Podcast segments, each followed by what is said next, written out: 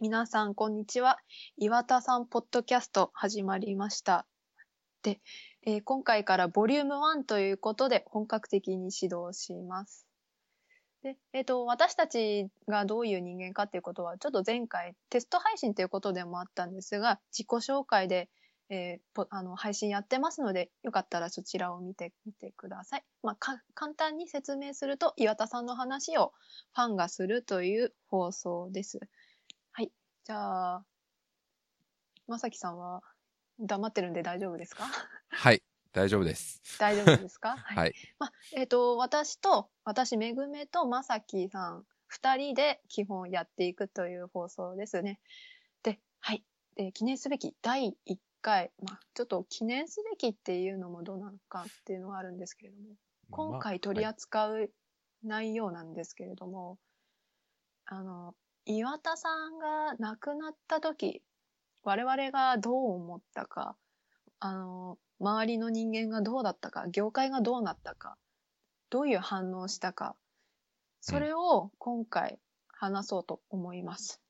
はい。で、ちょっと皆さんに誤解しないでもらいたいので、ちょっと長めに、あの、理由を説明するんですけれども、あの、この話題を、あの、しようって提案したのは実は私なんですね。で、なんで提案したかっていうと、あの、私が任天堂のことに興味を持って調べ始めた時、その時に、あの、横井軍平さんという方を知ったんですね。あの、はい簡単に言うと、ゲームボーイやウルトラハンドなんかの生みの親なんですけれども、うん。私が知った時にその方はすでに亡くなられていたんですね。もう随分前の話だったので、まあ、あの、亡くなった時にその方は知っていたとしても、私はそれにどうこう思うってことできなかったんですけれども、でも、ちょっと悔しかったんですね。あの、自分がずっと慣れしてき死んできたものを生み出した人がもうすでに亡くなっていて、で、それを知るまでに何年ってかかってしまったこと。そして、まあその時あまりインターネットって一般的じゃなかったので、そうですね、1997年とかの話かな。横井さんが亡くなったのは。あの、そのぐらいの話なので、あまり情報もなくてですね。で、どうもちょっと悔しい思いしたんですね。まあ、どうしようもないんですけれども。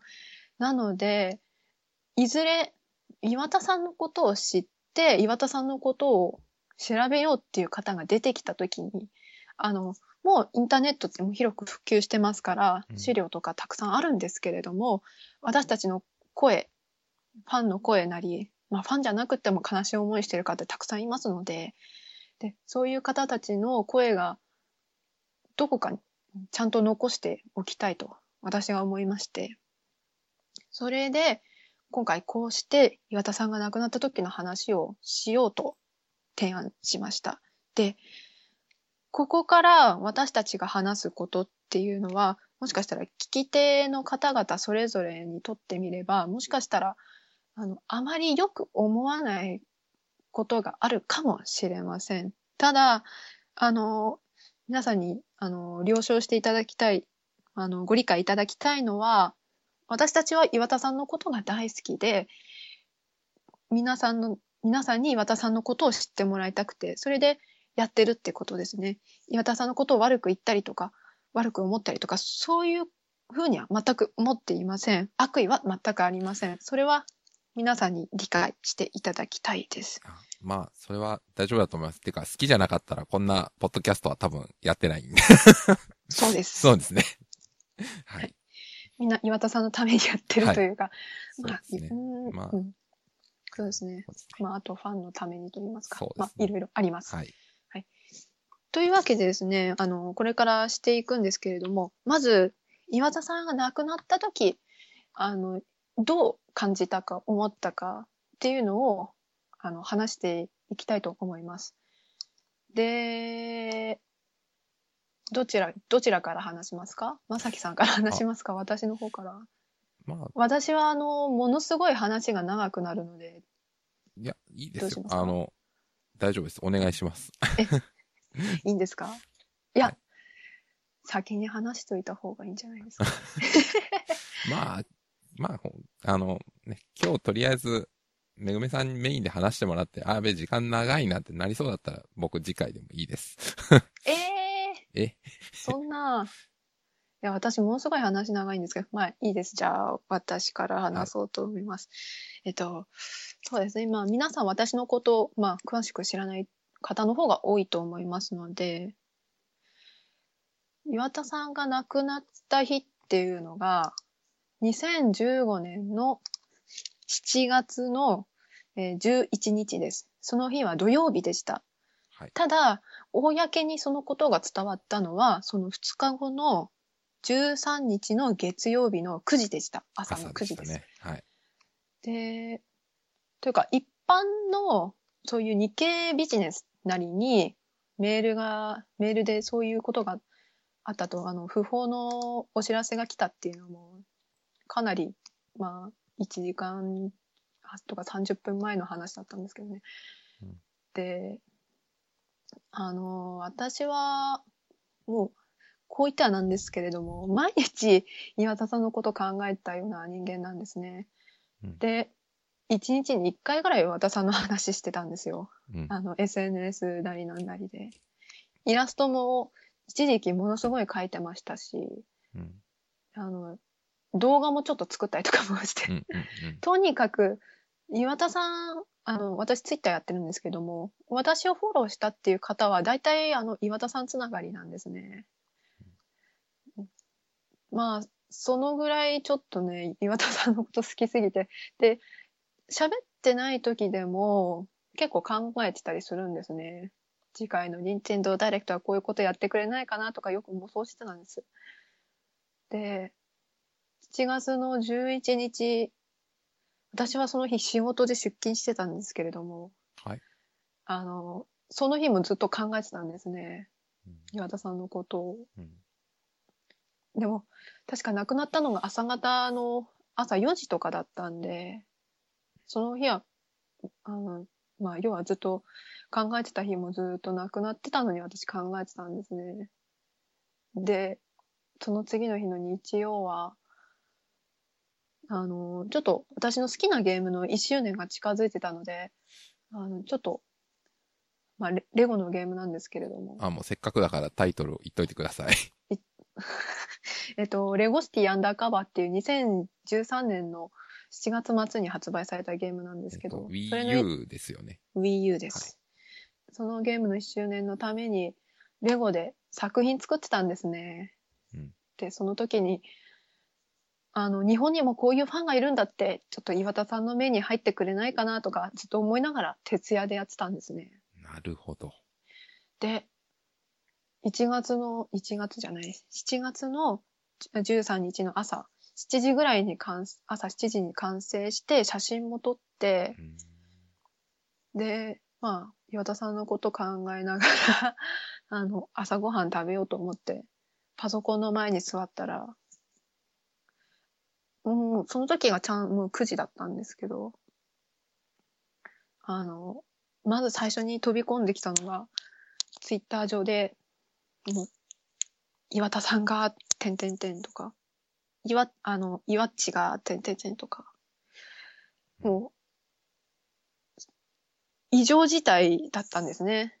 ちょっとこのタイムラインは、み今まで見たことがないもので、はい。えーちょっと尋常じゃないことが起きてるってことで。で、ちょっと遡ってみたら、あの、不法、いや、違うな。代表取締役社長の影響及び移動、かっこ不法っていう題のニュースリリースが任天堂公式の、あの、アカウントから出てたんですね。はい。で、その時に、その文字を読んで、もう、私はその文字が読めなかったんですね。あの、今ま、あの、なんだろうね。考えたこともない文字列がそこにあって。で、代表取締役社長って私ずっとちゃんと、ね、岩田さんのことだから読んできたのに、その一文字一文字でしか認識することができなくて。で、で、今までやってたこと、その数時間前もちゃんと岩田さんのこと考えてたし、その2日前だって岩田さんのこと考えて仕事してたし、うん。そういうことがあったんで、もう文字通り、文字通りとか言葉通りもう私の心の中で全てが崩れ落ちたような感覚がしたんですね。ほ、崩壊したんですね。なんか音を立てて崩れ落ちたかのような、うん。そんな感じがして、それからはもう4時間ぐらいずーっと泣いてましたね。で、その日、偶然にも月曜なんですけど、休みだったんですね。うん。で、家の中ずーっと歩き回りながら 泣いて、ただ、あの、ツイッター上のタイムラインもずっと見てて、はい。落ち着かせるためってのもあるんですけど、そこで関係者の方々の、まあ、ツイートが流れてきたりとかするんですけれども、はい。もう、岩田さんの話題一色だったんですね。あの、私は、まあ、レゴも好きなので、レゴの方もフォローしてるんですけれども、まあ、まあ、人数は少ないので、まあ、ツイートとかあんまりないんですけれども、はい。あるニュレゴのニュースサイトの、あまあ、ニュースサイトがあるんですけれども、岩田さんが以前、あの、任天堂ダイレクトでレゴ化したっていうこともあって、あと、レゴシティアンダーカバーの宣伝もやってたので、任天堂ダイレクトで。それで、レゴのニュース扱ってるサイトが、その岩田さんの不法のニュースリリース出したりとか、完全にもう考えられないような光景が広がってましたね。で、その日は、それ一色で、そうだな、あとは、出勤中に電車の中でそのニュースを見て、泣いちゃったっていう人もいましたし、かそうね会社で泣かないように頑張ってたっていうファンの人もいたんですね。やっぱり、に社長なのに亡くなって、これほどまでに多くの人に悲しまれる、そういう人間だったっていうことを再認識したんですよ。まあそういうこともありました。ああ、でそうだね。その時に、そうですね。岩田さんの存在の大きさを再認識しましたね。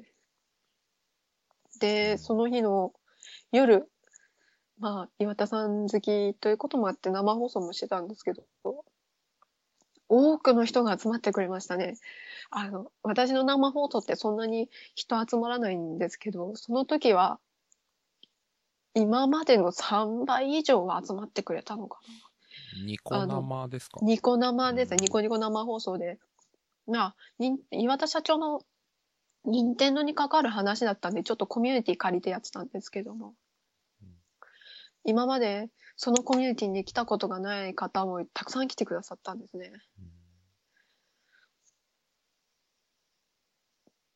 だからみんな、その時は、岩田さんのことが気になって悲しくって、でも、それでも何か情報を見たかったんでしょうね。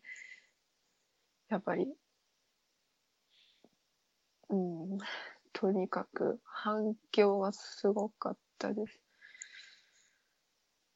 いや、でも、本当あの日、確か、うん、ツイッターとか、そうだし、僕の周りの、まあ、Facebook とかも含めて、そういったところにやっぱみんな、なんか、そういうのがすごい流れてきましたし、やっぱうん海外の方のツイートとかすごいいっぱい見ましたね。ええなんかそれが印象的でしたね。うんそうですね。日本のツイッター、日本の任天堂の公式ツイッターアカウントって、やっぱり、そういうニュースリリースと、あとまあ、それ、これはちょっと日を明けた話になるんですけど、やっぱりあの、葬儀があった日のこと、それでも、2つぐらいしかツイートしなくって。ただ、海外の任天堂オブアメリカとかヨーロッパは、岩田さんの画像をつけたりとか、あと、任天堂オブアメリカだと、あの、アメリカの社屋の前にいっぱい追悼の、あの、お,、ね、お花とか人形とか置かれてる、そういう写真をアップとかされてたり。はい。で、まあ、あと、海外の岩田アスクスっていう、海外版社長が聞くのページも、ちょっと、あの、岩田さんが亡くなったっていうことで、変わってて、うん、やっそうですね。ぱり、海外は日本のよりも感情をちょっと表に出してる感じがするんですけれども、やっぱり中側の人たちの悲しみみたいのが、ひしひしと伝わってくるようでありましたね。あそうですね。で、うん。まあ、あの、岩田さんとその、一緒に仕事をしてた人たちとかもみんなええツイッターとか、まあ、そういうので、ええいろいろコメントされてましたしね。ええで、あと、そのゲーム関連の関係者以外にも、あの、き記者の方たちも、やっぱり、あの、岩田さんに対しての追悼の記事を書かれてたりとかするんですね。そうですでね。、そうですね。あの、日経ビジネスとか、東洋経済、ダイヤモンドオンラインはなかったかな？ちょっとか関係者の方がいるんですけど、ちょっと見なかったかな？ただ、その、こういうことってあるのかなって、ちょっと私今まで見たことない。あの、ひと一つの、まあ、大きな企業とはいえ、あの、社長が一人亡くなって、ここまで、その、記事を出すのかなって、その個人を忍ぶ記事。で、なんだろうな、その、コードス、購読数っていうんですかね、PV っていうんですかね。はい。で、内容からそういうのを稼ぐような、そういうなんかね、やっぱりお金絡みのそういうものはね、伝わってこなかったんですよ。本当に岩田さんを忍んでるんだっていうことが伝わってくる記事ばかりだったんですね。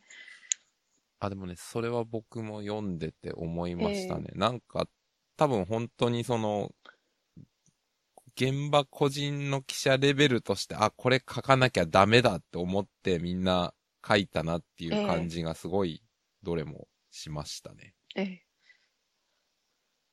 うん。だからあとであれですかね、この辺はいの記事とかはまとめてリンクをショーノートに貼っておきましょうかね。ええ。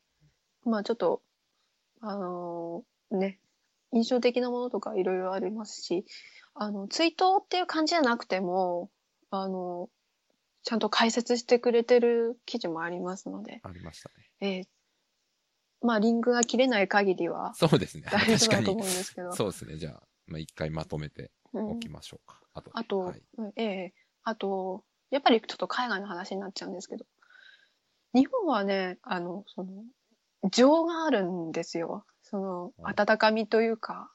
うん。で、あの、海外は、ちょっと、これは私が知る限りになってしまって申し訳ないんですけれども海外は、あの、歴史的な、その、なんなんでしょうね、偉大な人物っていう感じで取り扱ってるんですね、岩田さんのことを。うん。雑誌でも、日本のだと、岩田さんの写真はまああって、で、そこに、たくさん文字でね、岩田さんがどういう人物であったかっていうのが書かれてるんです。で、まあこれはお国柄の違いなんですけれども、海外だと、逆に岩田さんの写真がページいっぱいにドーンってあって、で、で、まあ、岩田さんの写真が1、2ページであったら、その、隅っこの方に、あの、岩田さんはこういう人物で、こういう偉大な人物であったっていう説明文があったり、1ページにドーンってあるんだったら、もう1ページに、こういう人物で、こういう人物であったと。そして、うん。で、岩田さんの言葉を一つ、二つ引用してきたりとか、そういう感じだったんですね。とにかく、岩田さんの写真をでっかく掲載するっていうスタイルが、そう。多かったですねいや僕もさっき、実は、めぐめさんに画像を見せてもらって、ああ、なるほどなって思ったので、ちょっとこれも後で、はい、ショーノートに掲載しておきましょう。そうですね。こんな感じでしたと。まあ、半、多分エッ、エッチなら、あの、サンプルでちょっと見れたりとかもするんで、あ、でもちょっと岩田さんの記事はどうだったかな？ちょっとわかんなかったような気がするんですけど、ままあ、興味があったらぜひ購入していただいて、まあ、そうですね。海外の雑誌なので全部英語なんでそこら辺はご了承ください。そりゃまあ、ええでもこれ、どうしてやっぱり海外と日本で、まあこういう感じで違いがあるのかなって個人的には気になりますけどね、ですね。まあ、あの、ウェブのけ構成の仕方からなんかやっぱり違うんですよ。ゲームの上、あの、ほ公式ホームページとか見に行ったりとか、海外でもするんですけれども、はい。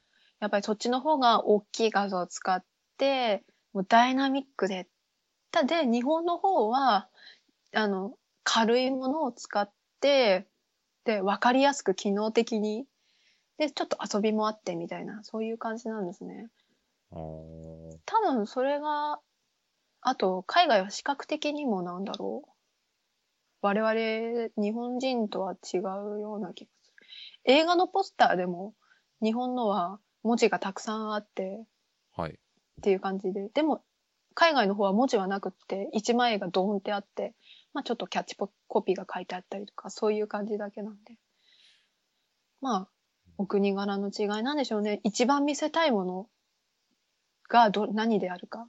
で、今回の岩田さんであったら、こういう、あの、岩田さんっていう一人の人間を大きくして、それをみな、み掲載したかったんでしょうね。うんと、私は思います。そうですね。まあ、あとはその、ななんでしょう、まあ、記事書く人とかも、よ読む人がどれぐらい岩田さんのことを知ってる想定で書いてるのかっていうのも、あまあ、これも、まあ、もちろんメディアによってやっぱ全然違うと思いますけどね。ーえー、ビデオゲーム系だったら、もう任天堂の岩田さんは、えーまあ、6割、7割は知ってるだろうっていう感じで書けるし、一般紙だったらまあ、1割、2割かなぐらいで多分。そうですね。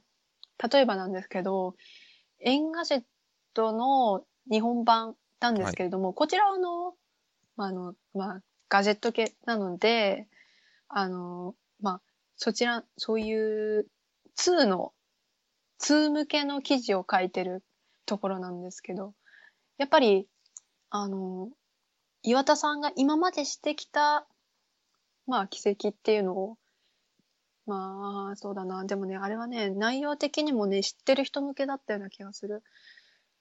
まあ、知ってる人向けに、ただ、ちょっと掘り下げて書いてるですね。その Engadget の記事は。はい。で、対照的に、これはあの、ファミ通なんですけれども、まあ、ファミ通はあのね、週刊っていうことで、書ける内容にも、あの、限度があるんですけれども、そういう中でもファミ通は、まあ、岩田さんの記事ですね。あの、まあ、これだけあれば岩田さんがどういう人物であったかっていうのが誰でも簡単にわかるっていう、そういう記事書いたんですね。それはごめんなさい。紙の雑誌の方。紙の雑誌の方ですね。あちょっと、あれはウェブの方では公開してなかったかな。まあ、そうですよね。ええ まあ、興味がある人は多分、図書館とか、あとはアマゾンとかでも、あ多分、古いの注文できたりしますね。え、後であのいつの何何日分かってみ調べとくので。そうですね。何月何日号かしら、乗っけておけば、興味ある人はそうですね読めますね。はい。多分ふつ、ふつ、二日分、二週間分かあるので、あと、その間に、あの、岩田さんの元元部下だった桜井正宏さんのコラムも岩田さんのことについて語ってるので、それも一緒に見てほしいですね。そうですね。ええかなりすごいことが書いてあるので。うんうん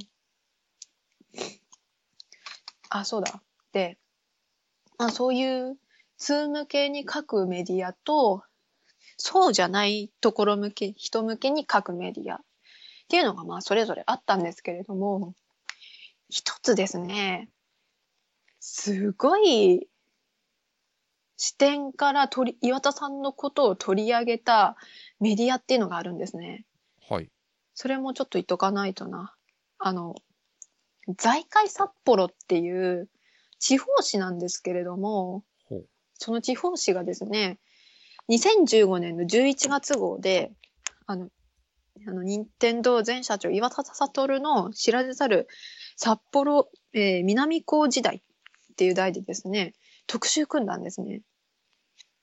で、まあ、何を取り扱ったかっていうと、バレーボール部でどうだったかとか、あの、同級生の話を取り上げたりとか、あ、それはすごいわ。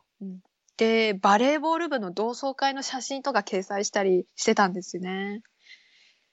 あ、それは、今僕も初めて知りました。それ読みたいですね。なんだっていやごめんなさい。さすがに財界札幌までは追ってなかったですわ。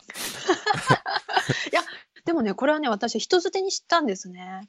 だまあそういうご縁にも感謝なんですけれども、あの、たった4ページなんですけれども、その4ページの中に、もうどこのメディアも取り扱わなかったすごい内容書いてあるんですねい。や、4ページってたったじゃないですよ。結構がっつりだと思いますよ。いやー、これはね、すごいんです。その、実はあの、11日、岩田さんが亡くなられた7月の11日っていうのが、ちょっと同級生にとっても、岩田さんに関連して、ちょっと同窓会があった日だったんですね。まあ、言ってしまうと。同級生？あの、そうですね、10、あの、開催の3日前の7月の8日、朝に岩田さんからメールが来たとか、で、同窓会の日が10亡くなられた11の日だったとか。そういうことが書いてある。まあちょっと言っちゃったんですけど。あ、ちょっと、それ後で、よ、よ、え、さちなみにどうやったら読めるんですかね？これどうやったら読めるんでしょうね。あ、アマゾンの在庫は今もあるんじゃないかな。ちょっと私があの宣伝したら、アマゾンとかヨドバシカメラで在庫なし状態がすごい続いちゃったんで。そういう財ことが界札幌のですか？そうです。在海札幌この 2015年11月号宣伝したら、みんな売り切れたんですよ。私が宣伝したら本当に売り切れちゃって。まああれですね。多分、図書館とか行ける人は調べてみるといいかなと思います、ね。あるかもしれませんねあると思いますね。もし Amazon に在庫があるんだったら、もうぜひとも買っていただいてですね、一人でじっくり読んでもらいたいですね。わかりました。ちょっと僕も放送が終わったら。えちょっと紙面で残しとかないとダメな内容です。